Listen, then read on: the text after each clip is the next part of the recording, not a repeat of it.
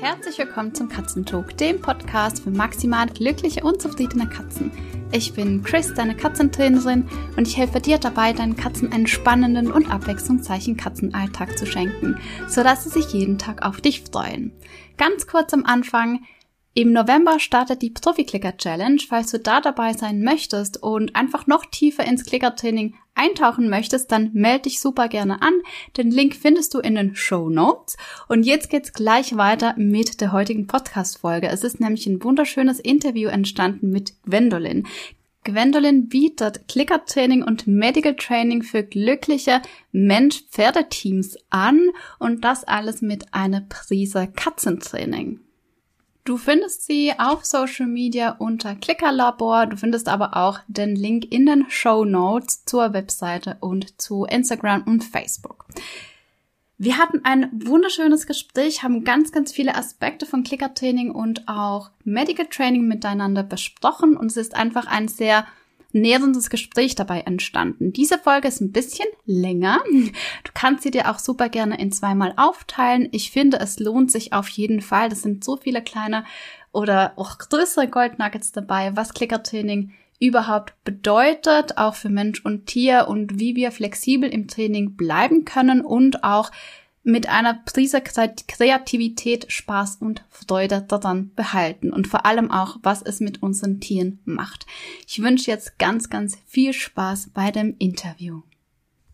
Wenn ich eine Sache durch das Klickertraining und durch das Medical Training gelernt habe, dann ist es so für mich dieses Gefühl, dass es für alles eine Lösung gibt. Für, mhm. Also wirklich quasi für alles, weil es geht eigentlich drum, sich vorher zu überlegen, was möchte ich denn, was ist mein Ziel ja, so eine Klarheit für mich ist geworden, dass es beim Klickern, es geht ja um ein Verhalten, was ich haben möchte. Und das vereinfacht auch total vieles, wenn ich mir überlege, welches Verhalten möchte ich. Es ist ein Verhaltensziel. Und ja, wenn man sich das einmal so formuliert, also zum Beispiel, ich möchte, dass meine Katze in die Transportbox steigt, damit ich mit ihr zum Tierarzt fahren kann. Das heißt, welches Verhalten möchte ich von ihr? Sie soll freiwillig einsteigen und sie soll da drin ruhig sitzen, äh, während ich den Deckel zumache. Und sie soll, also ruhig sitzen heißt, sie soll nicht die ganze Zeit miauen. Weil, ja, ich versuche dann inzwischen auch immer die Sachen positiv zu formulieren und nicht zu sagen, was sie nicht alles machen soll, sondern was soll sie denn stattdessen machen, weil das lässt sich viel besser trainieren auch. Nur, ja, meine Erfahrung ist eben auch von meinen jetzigen Katzen, die ich habe, die Ava und die Suri.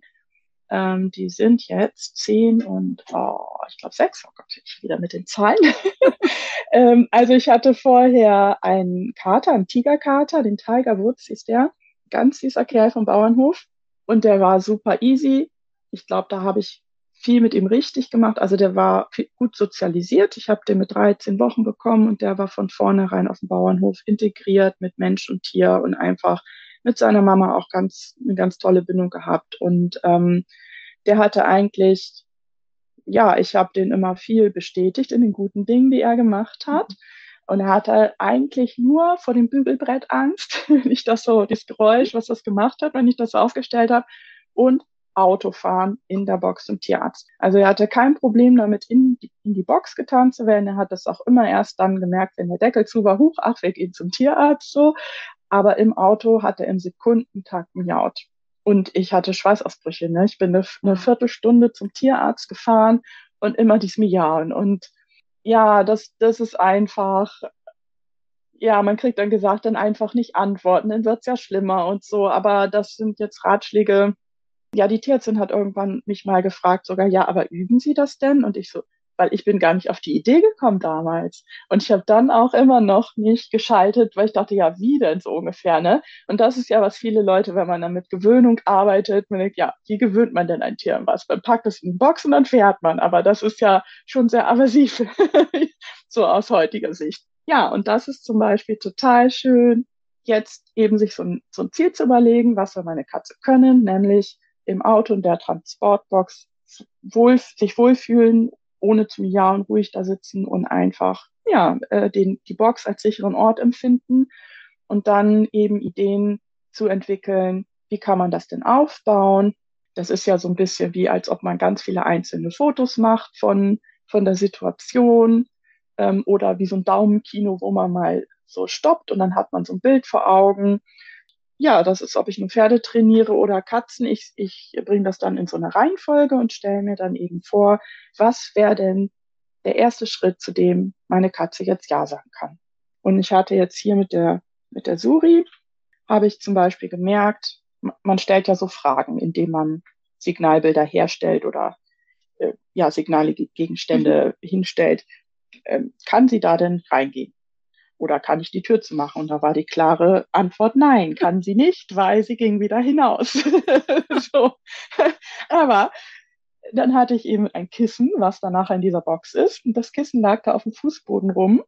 Ja, dann hat sie mir eben gezeigt, was sie kann, nämlich auf diesem Kissen sitzen und ganz lange da sitzen, sich putzen, sich wohlfühlen. Das ergänzt sich immer so schön, wenn man anfängt, seine Tiere zu lesen, denen sozusagen zuzuhören, wie man ja das immer nennt.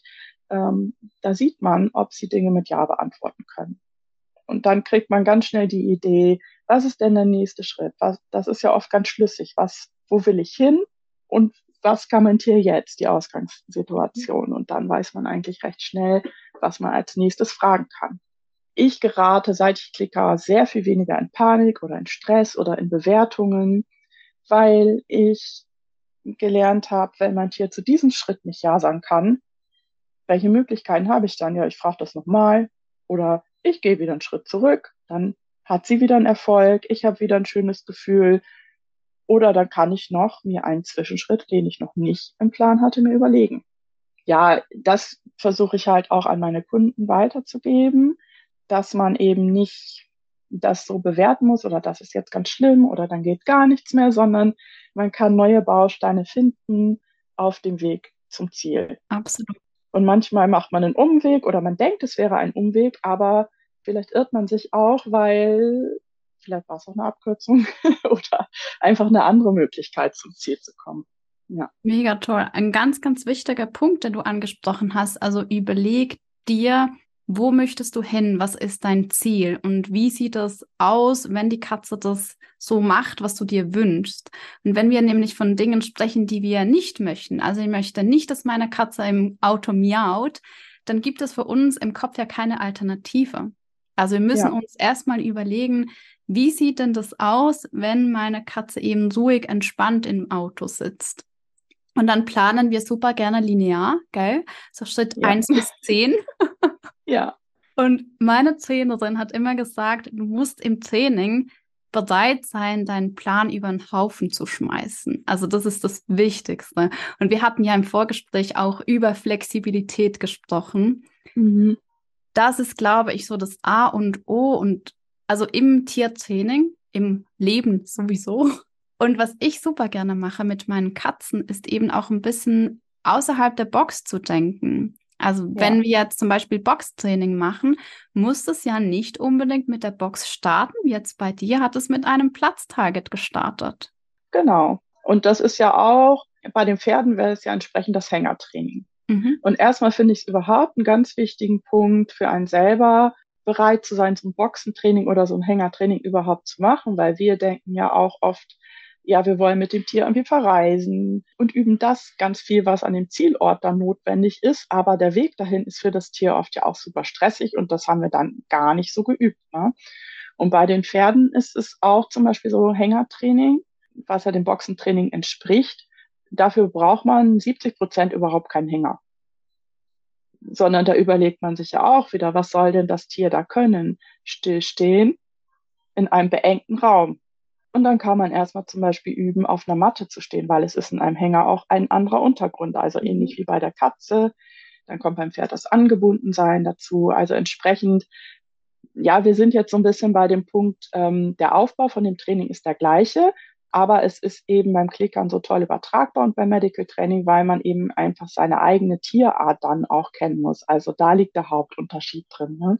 Ein Pferd als Fluchttier hat natürlich per se viel mehr Probleme damit, in einem beengten Raum zu stehen. Es ist klaustrophobischer veranlagt als eine Katze, die ja eigentlich freiwillig in jeden Karton geht, den ich da aus Versehen rumliegen lasse. Ne? So, das wäre ja zum Beispiel beim Boxentraining für eine Katze dann noch für mich ein toller äh, Step. Man kann so viel Alltagsdinge auch benutzen. Mhm. Wenn ich weiß, meine Katze geht da nicht gerne in die Box, aber sie geht liebend gerne in einen Karton, dann würde ich zum Beispiel mal ausprobieren, ob ich den Karton vielleicht in die Box stellen kann.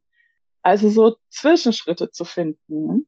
Ich habe zum Beispiel bei meiner Katze jetzt rausgefunden, auch in die Originalbox geht sie nicht so gerne wie in diese äh, andere Box, die keinen Deckel hat. Mhm. Die ist auch ein bisschen kleiner und die ist auch ein bisschen stabiler. Die Flexibilität, die ich mir dann zulege, ist, wenn mein Plan jetzt zum Beispiel ist, die Katze geht in die Box. Was kommt als nächstes? Das könnte ja zum Beispiel sein, die Box hochzuheben und einmal zu schauen, kann sie das? Oder ich könnte mir überlegen, ich mache vielleicht den Deckel von der Box zu.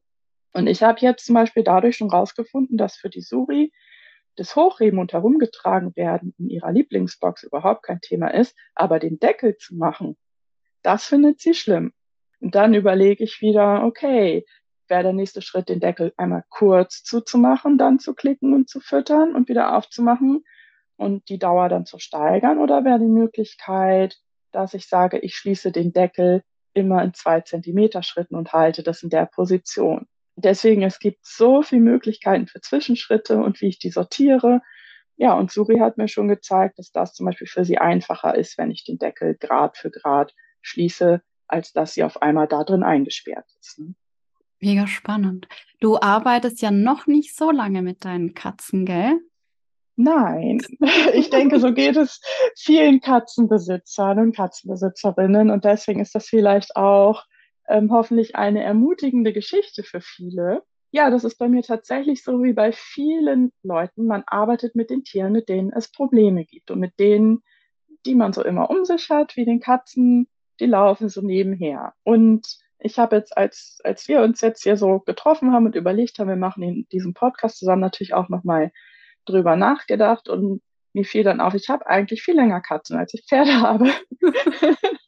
ja, also mein Kater Tiger Woods, der war ja erst da, bevor mein Pferd kam. Ich habe mit ihm auch überhaupt nicht geklickert und ich kenne das sogar auch von Leuten, die Hunde haben. Man sagt, ja, mein Hund muss nichts können oder ja, die Katze muss ja noch viel weniger können. Von Pferden erwartet man immer, dass sie was können. Und die müssen ja auch sich körperlich müssen die ausgebildet werden und dann hat man irgendwie viel mehr Druck auch von außen wenn man nicht sogar von sich selbst motiviert ist, was mit diesem Tier zu tun. Und dann kommt man irgendwie da, dass man denkt, aber wie denn jetzt und so, das ist irgendwie, ja, gute Katzen sind einfach da.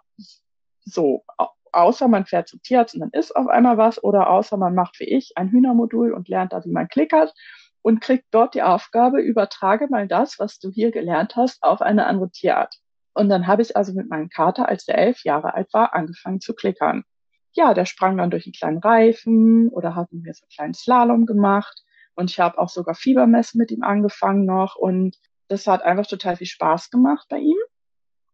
Und was ich jetzt auch bei ihm gemerkt habe, bei meinen Pferden auch, aber auch vor allem jetzt mit meiner jetzigen Katze, mit der ich arbeite, mit der Suri, man merkt einfach sofort, wie schlau die eigenen Tiere eigentlich sind. Das wird einem so viel oder mir wurde das so viel bewusster, als vorher, wo sie einfach nur da waren und wir uns so irgendwie nur so lieb hatten. Ne? so. Ja, also bei meinen Katzen, die ich jetzt habe, hatte ich tatsächlich noch eine ganz andere Notwendigkeit. Ja, ist eigentlich ist es ein bisschen traurig, aber also meine Katze Ava, die ältere, die ist leider sehr krank, ist wohl diagnostiziert. Ähm, das wird auch leider nicht mehr gut. Also ich habe dadurch erst gemerkt, wie viel Stress sie beim Tierarzt hat also mir, mir wurde das schon klar, als ich die beiden bekommen habe, so vor drei Jahren, gut drei Jahren, dass sie einfach wahnsinnig große Angst hat. Und das, das tut mir einfach sehr leid. Aber jetzt natürlich, wo sie auch Medikamente bekommen muss, hat sie einfach sehr deutlich gezeigt, sie lässt sich keine Tabletten eingeben. Sie entscheidet einfach nur selber, dass sie es freiwillig frisst mit dem Futter.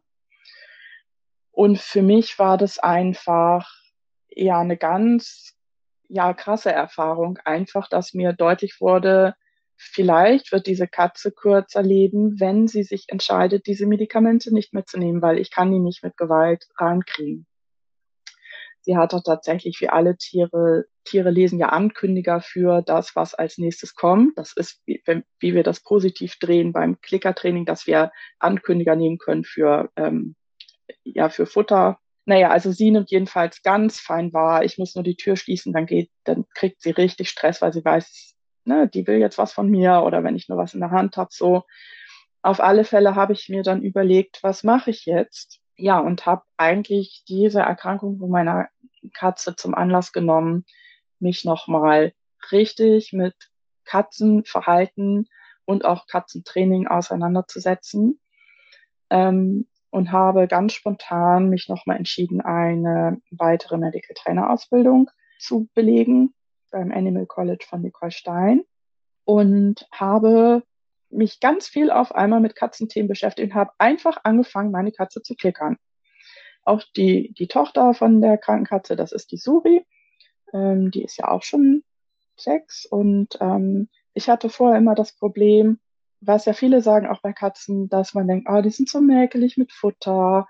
Oder meine Katzen haben sich auch wirklich viel übergeben und ich, ja, und irgendwie, das war für mich so ein Hämmer auch, auch einer der Hämmer.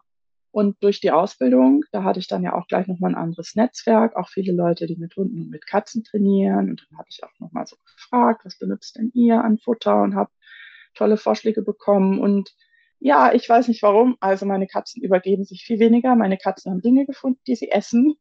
meine Katzen sind vor allem anders als äh, die Katzen anderer Leute, die um ihre Finger manchmal bangen müssen. Meine nehmen das super vorsichtig aus der Hand. Und ich habe jetzt ja nach drei Tagen oder sogar früher, wo ich angefangen habe mit der Suche zu trainieren, und zwar Medical Training, wo man ja denkt, oh, wie langweilig, oh, wie anstrengend, oh, wie stressig. Nein, ich habe die Seitenlage angefangen zu trainieren mit einer Katze indem ich, ich habe das Verhalten eingefangen, sie hat es angeboten, ich habe geklickt, ich habe gefüttert, ich habe es mit einer Situation verbunden. Nach drei Tagen steht diese Katze, nee, ich glaube am gleichen Abend. Diese Katzen haben nie auf mich reagiert, wenn ich nach Hause gekommen bin. Sie sind halt aufgestanden, wenn sie wach waren oder was essen mochten, aber ansonsten kannten die das wohl von vorher nicht, dass wenn jemand reinkommt, gibt's was. Äh, die Katze stand auf einmal hinter der Tür und hat miaut. Oh. Und das hat mir so das Herz zerrissen im positiven Sinne, so rückwirkend irgendwie, dass ich auch dachte, wie krass, ich wusste das. Ich bin Klickertrainerin für Pferde und ich wusste, wie das die Persönlichkeit entfaltet, wie das die Bindung stärkt. Ich habe es einfach nicht übertragen. So, also von daher, es ist egal, wann es einem auffällt, fangt an, einfach mit eurem Tier zu trainieren man kann ja erstmal mit einem Thema anfangen. Es ist egal was. Ich, ich finde es so beeindruckend, wie die Suri lernt. Erstmal, wie sie auf einmal mich als Ansprechpartnerin hat, ähm, wie sie meine Nähe sucht und nicht nur mehr an ihrer Mutti klebt. Und das ist für mich einfach auch noch ein ganz wichtiger Nebenaspekt, weil ich weiß, ihre Mutti wird vielleicht irgendwann nicht mehr da sein in nächster Zeit. Und dann hat die Suri etwas, wo sie mit mir anknüpfen kann, wo wir Rituale haben, wo wir eine Stabilität haben, wo wir eine emotionalen, ja, wo ich sie emotional auch auffangen kann. Das finde ich auch ganz, ganz wichtig. Und ich merke jetzt erst, wie schlau diese Katze ist. Wir haben am Anfang vermutet, sie ist irgendwie ein bisschen autistisch, weil sie sich einfach ganz merkwürdig verhalten hat, so, ne?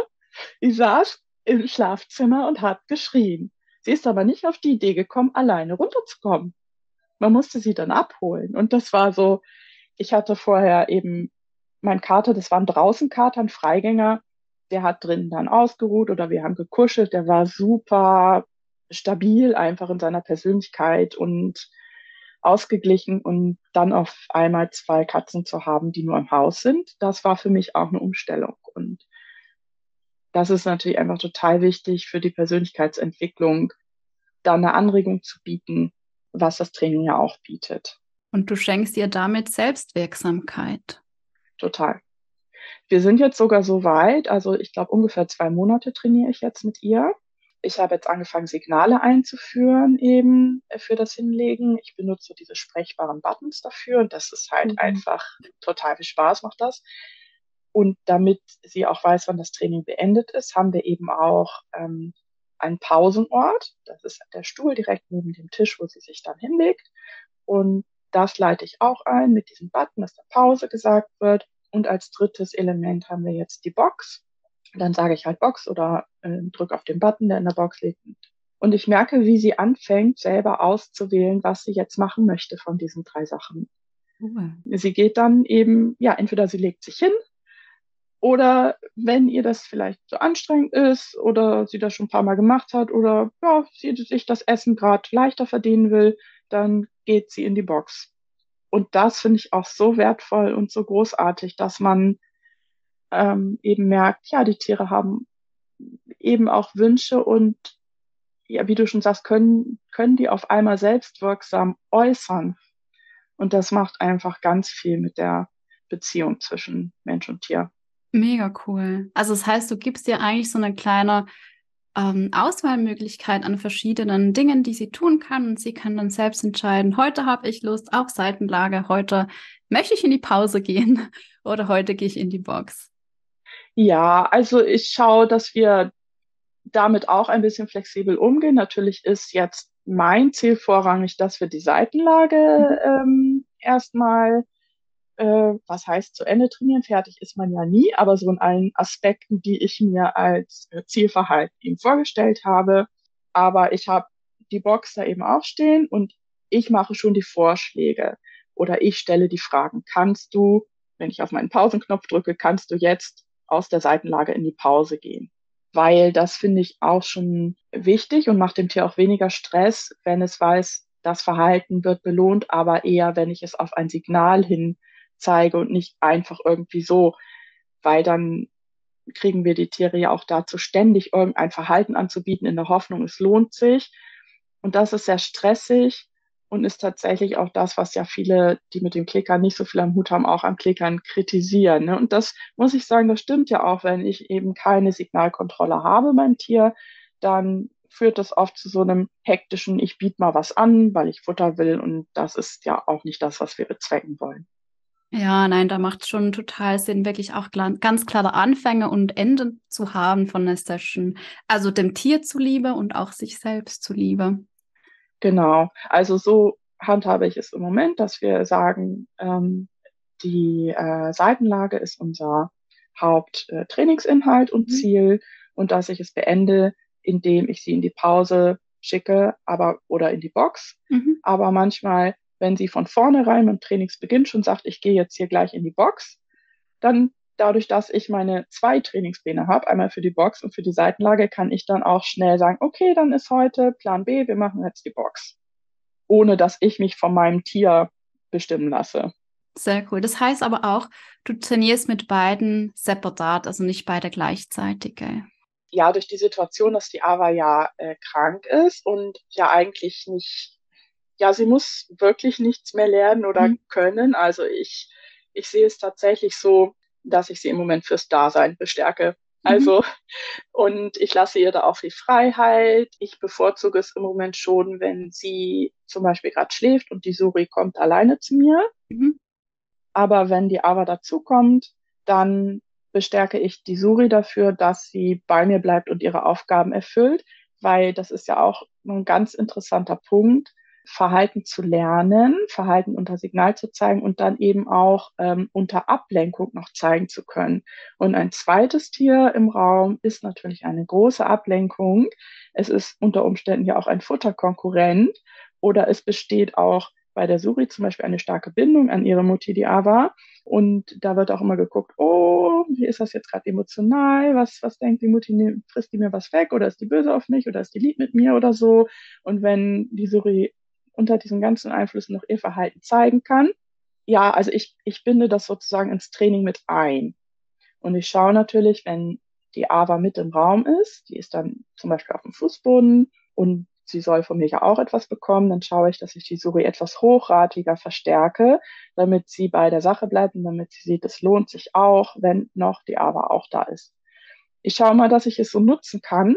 Ja, also ich versuche die Situation so zu gestalten, dass das Tier, was trainiert wird, Erfolge haben kann.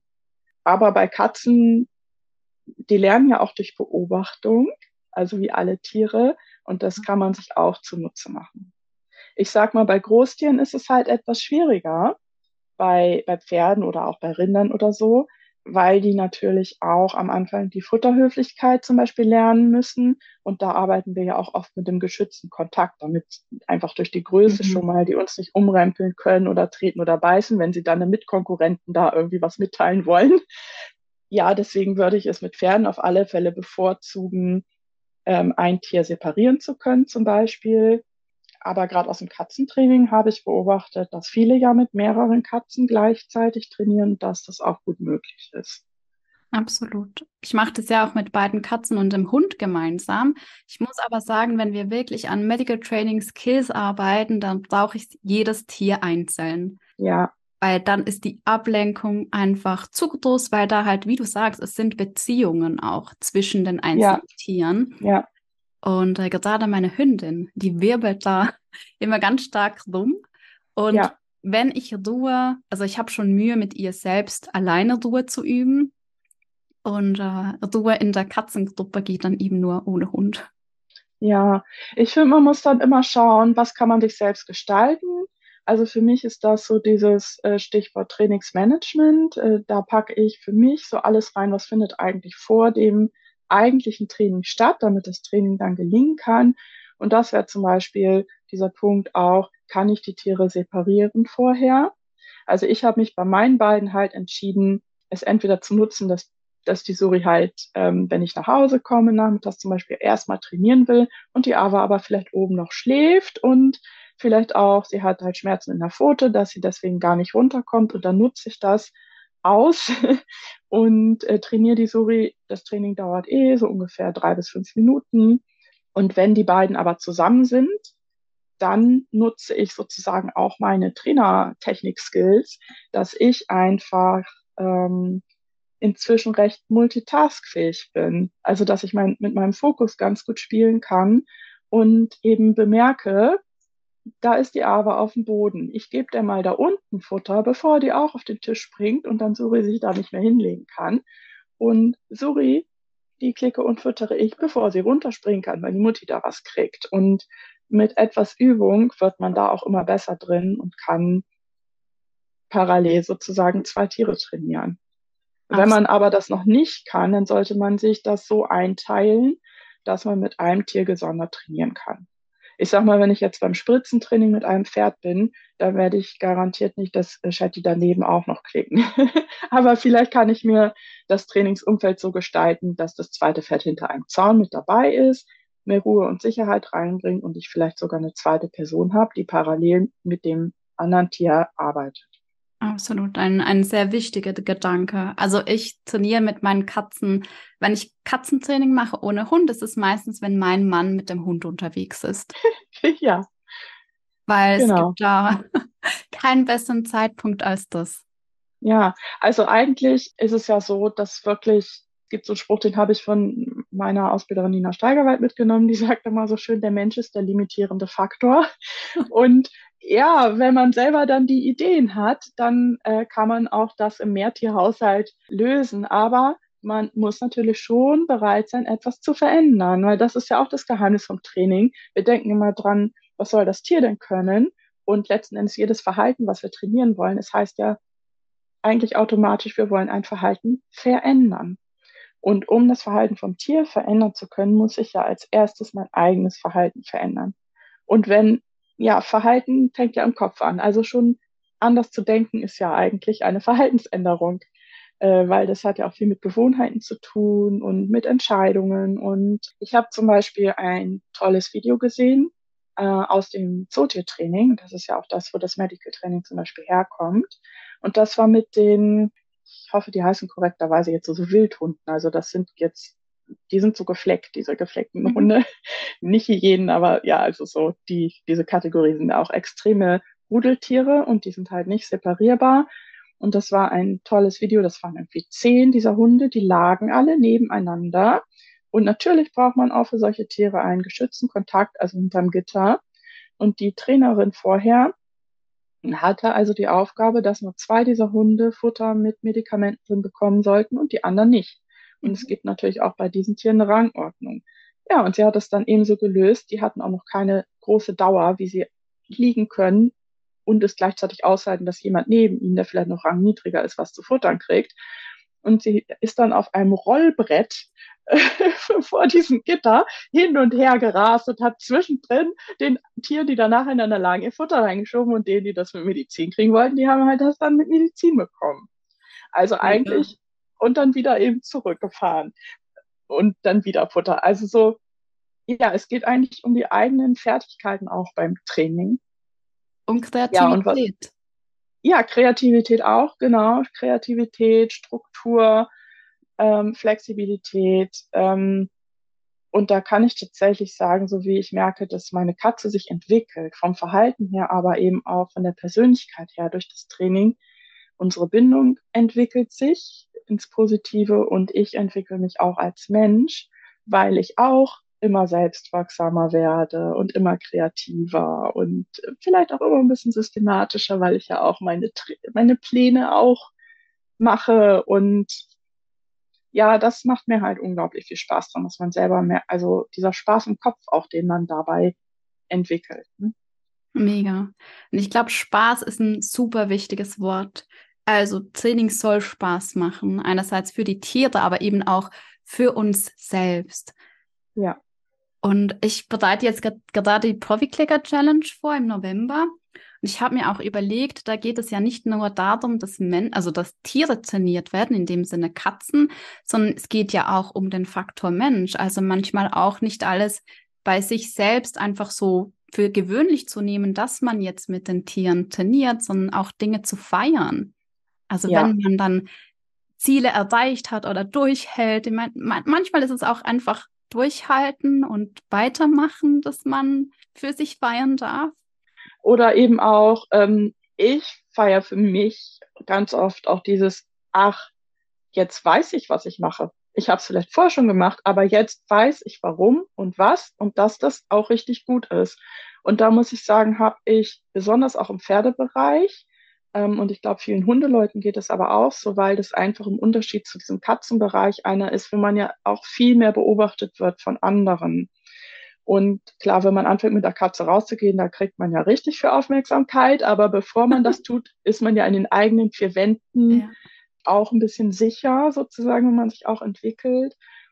Und ich habe gemerkt, dass gerade beim Pferdetraining mir das auf einmal viel so ein ruhiges Selbstbewusstsein auch gegeben hat, dass ich dann mehr gedacht habe, ja, dann redet ihr mal, aber ich weiß aber, was ich tue. Und warum das gut ist und warum es richtig ist, gewaltfrei mit meinem Tier umzugehen. Und ich weiß, dass ich zum Erfolg kommen werde und ich weiß, welcher Schritt in meinem Trainingsplan das hier gerade ist, den ich bearbeite. Und ich stehe auch dazu, dass ich nicht über das Nein meines Tieres hinweggehe, weil ich werde das Ja nur bekommen, wenn ich das Nein akzeptiere. Ja, das ist einfach auch so ein Punkt, der mich da sehr trägt im Training eben. Total. Diese Verbindung, die du mit und das Vertrauen, das du von deinem Tier bekommst. Genau, und, und das Bewusstsein eben über das, was ich tue. Ähm, dass ich, dass ich weiß eben, ja, dass das auch wissenschaftlich fundiert ist und ja. dass es eben auch funktioniert, auch wenn andere Leute vielleicht gar nicht sehen, was ich da mache. Ich, man kriegt ja alle möglichen Sprüche wie, äh, bringt er jetzt dem Pferd das Fressen bei oder so. Aber nein, das Pferd lernt gerade um die Ecke zu denken. Ja. Es lernt gerade nicht in die Tasche zu kriechen beim Fressen, sondern es lernt, das Nichtstun, indem es stillsteht, ist etwas tun, was die Frau mit der Futtertasche möchte und dann gibt sie mir etwas ja, das ist einfach großartig. Auch das Training überhaupt so ereignislos aussieht von außen. Mhm. Und das ist ja genau das, was wir wollen. Wir wollen ja kein Tier, was sich aufregt und was ähm, faucht, kratzt, beißt und irgendwie was Tolles, was man dann auf dem Video rumschicken könnte, sondern mhm.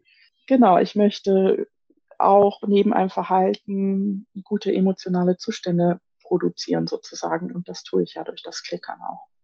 Absolut. Ich hatte vor ein paar Wochen so ein lustiges Erlebnis mit meinem Hund. Also wir klickern halt viele kreative Dinge. Wir sind ein Kleinkindhaushalt mit ganz viel Spielzeug, mhm. was sich mhm. super abwandeln lässt für Klickertricks und solche Geschichten. Ja. Und mein Sohn hat gelernt, Fahrrad zu fahren und wir hatten noch ein Sollbrett und er hat dann immer gewechselt zwischen Scooter, Sollbrett und Fahrrad und ich saß da mit Sassy äh, draußen und dann hat sie von sich selbst aus angeboten, dass sie jetzt Dollbrett fährt. Und sie fährt oh. wirklich Dollbrett. und es ist für sie, glaube ich, mittlerweile schon ein bisschen selbstbelohnend. Ja. Also sie macht es noch nicht mit drei Beinen, sie macht es mit zwei Beinen. Ähm, ich habe mir dann auch überlegt, sollen wir das jetzt so trainieren, dass sie das mit zwei Beinen machen kann. Ich weiß es noch nicht. Sie hat Spaß mit zwei. Aber sie suchen sich dann einfach auch Dinge irgendwie raus und probieren sich aus. Ja, das habe ich ja auch festgestellt. Die Tiere werden auch immer kreativer und schlauer durch das Klickertraining. Nee. Also weil sie ja eben nicht nur so etwas äh, machen sollen, was wir halt möchten, und danach lassen wir sie wieder in Ruhe, sondern wir lassen sie ja sozusagen selber entdecken. Ich fand zum Beispiel ganz interessant, ich versuche ja auch den Lebensraum hier im Haus für meine Katze ein bisschen anzureichern, bevor wir vielleicht auch irgendwann so weit sind, dass wir auch mal draußen spazieren gehen. Und ich hatte zuerst so eine Rolle, in die man so Futter reintun kann. Und wenn man das mit der Nase so anschubst, dann fallen da die Leckerchens raus. Und ich fand das ganz interessant zu sehen, dass die Suri das gelernt hat. Und dann hatte ich nämlich ein neues Spielzeug, diese Pappröhren, die oben nur offen sind. Mhm. Das heißt, da kriegt man das Futter nur raus, wenn man mit der Pfote reingeht. Und das Erste, was Suri aber gezeigt hat, ist natürlich diese Papproll mit der Nase anzustupsen. Ja, dann kam da ja gar nichts raus. Und das hat tatsächlich eine Weile gedauert, bis sie dann ein neues Verhalten ausprobiert hat. Und das eben mit der Pfote dann da reinzugehen. Und dann habe ich sozusagen ihr Verhaltensrepertoire schon erweitert durch ein anderes Spielzeug, aber es war für mich total spannend zu sehen, dass sie erstmal auf das zurückgreift, was sich halt schon gelohnt hat. Das finde ich immer so toll, dass man auch bewusster sieht, ach, das macht mein Tier jetzt, meine Katze, mein Pferd, weil sich das bisher gelohnt hat. Aber wenn, wenn wir sozusagen unterstützen, auch und zur Verfügung stellen, so Enrichment oder eben auch ja, bestimmte Trainingsinhalte, machen wir unser Tier auch immer schlauer und immer kreativer es hat dann mehr Möglichkeiten, auch auf Stimuli in seiner Umwelt zu reagieren. Absolut. Und gerade beim Medical Training, wenn wir eben solche Dinge mit unseren Katzen üben, wo Kooperation auch gefragt wird, können sie dann plötzlich diese Kooperation auch auf Dinge übertragen, die sie vielleicht noch gar nicht so kennen. Also ich hatte gestern, war das ja gestern, eine schöne Situation mit Peanut. Peanut hat äh, starke Arthrose-Schmerzen. Mhm. Und wir haben vor einem Jahr aufgegeben, sie zu bürsten, weil es tut ihr einfach weh. Und sie hat unglaublich viel Unterwolle und das, was wir machen, ist halt scheren, Bodybooms. Mhm. Ähm, das ist dann einmal alle ja, drei ja. bis vier Monate und dann ist es eigentlich gegessen. Jetzt ist ihr Fell aber wieder so zurückgekommen, dass ich so gedacht habe, ah, Schertermin bekommen. Also ich lasse mir da immer helfen von äh, unserer mhm. Katzensitterin, einfach damit wir das zu zweit machen können. Und habe mir gedacht, das dauert jetzt noch ein bisschen, weil die hat gerade persönlich viele um durch ihr Umzug, mhm. äh, neuen Job und habe die Bürste in die Hand genommen und ich durfte sie durchbürsten. Also klar, ich bin mhm. ganz, ganz sanft über die Stellen, die halt wirklich weh tun, aber ich durfte sie so ungefähr eine halbe Stunde ausbürsten. Dachte nur, wow. Ja, das ist eben auch so die Sache. Manchmal ist es gar nicht, oder in der Regel ist es gar nicht die Quantität, also dass wir irgendwie jeden Tag irgendwie trainieren müssen, ist natürlich toll, da kommen wir vielleicht auch noch schneller weiter. Aber wenn ich ähm, gute Klicks setze für genau das Verhalten, was ich haben möchte, dann wird es vielleicht sogar reichen, dreimal in der Woche fünf Minuten zu trainieren und die in das Konto ist dann eingezahlt. So ja. und das nimmt auch keiner wieder weg. Also den Klick, den man gegeben hat mit dem Futter für das Verhalten, der ist eingezahlt. Und ich habe zum Beispiel bei Sesuri gemerkt, ähm, wie weit sie im Voraus denkt. Sie hat zum Beispiel letztens, sie steht schon auf dem Tisch, wo sie sich dann hinlegen soll ich mache dieses Türchen auf, um die Leckerchens rauszuholen. In dem Moment legt sie sich hin. Also ich, hatte, ich habe das Signal schon fast nicht mehr gebraucht, weil sie eh weiß, okay, sie holt das Futter raus, dann drückt sie auf den Button, dann lege ich mich hin, dann kriege ich den Keks. Also ja, solche Erfolge sind einfach toll. Also vielleicht, was man noch ja sagen könnte, gerade bei Medical Training, was noch so ein wichtiger Punkt ist. Viele denken halt, jetzt habe ich das geübt und jetzt kann mein Tier das. Also erstmal, das ist ja so, Verhalten ist ja immer veränderlich und wir können das auch immer aussteuern, müssen das auch aussteuern äh, gegenüber anderen Dingen, die halt ähm, passieren, weil Lernen findet ja permanent statt. Aber für mich ist auch immer so anschaulich, wie ortsgebunden auch Tiere lernen ich habe jetzt bei meinen Tieren das Gefühl, die Katzen lernen weniger stark ortsgebunden als meine Pferde zum Beispiel. Pferde lernen sehr stark ortsgebunden. Die Suri überträgt sehr gut Verhalten auch auf einen anderen Raum zum Beispiel. Aber ich hatte letztens auch Besuch und da war eine zweite Person im Raum. Und da hat Zuri schon überlegt, hä, was soll ich jetzt machen, wenn da eine zweite Person ist? Oder ich stand dann auch an einer anderen Position als da, wo ich sonst stehe, wenn sie sich hinlegt. Das hat sie noch sehr verwirrt. Und da muss man dann eben auch dran denken, irgendwann, wenn man zum Tierarzt fährt und da wird die Untersuchung durchgeführt, ist das eine andere Person in einem anderen Raum auch.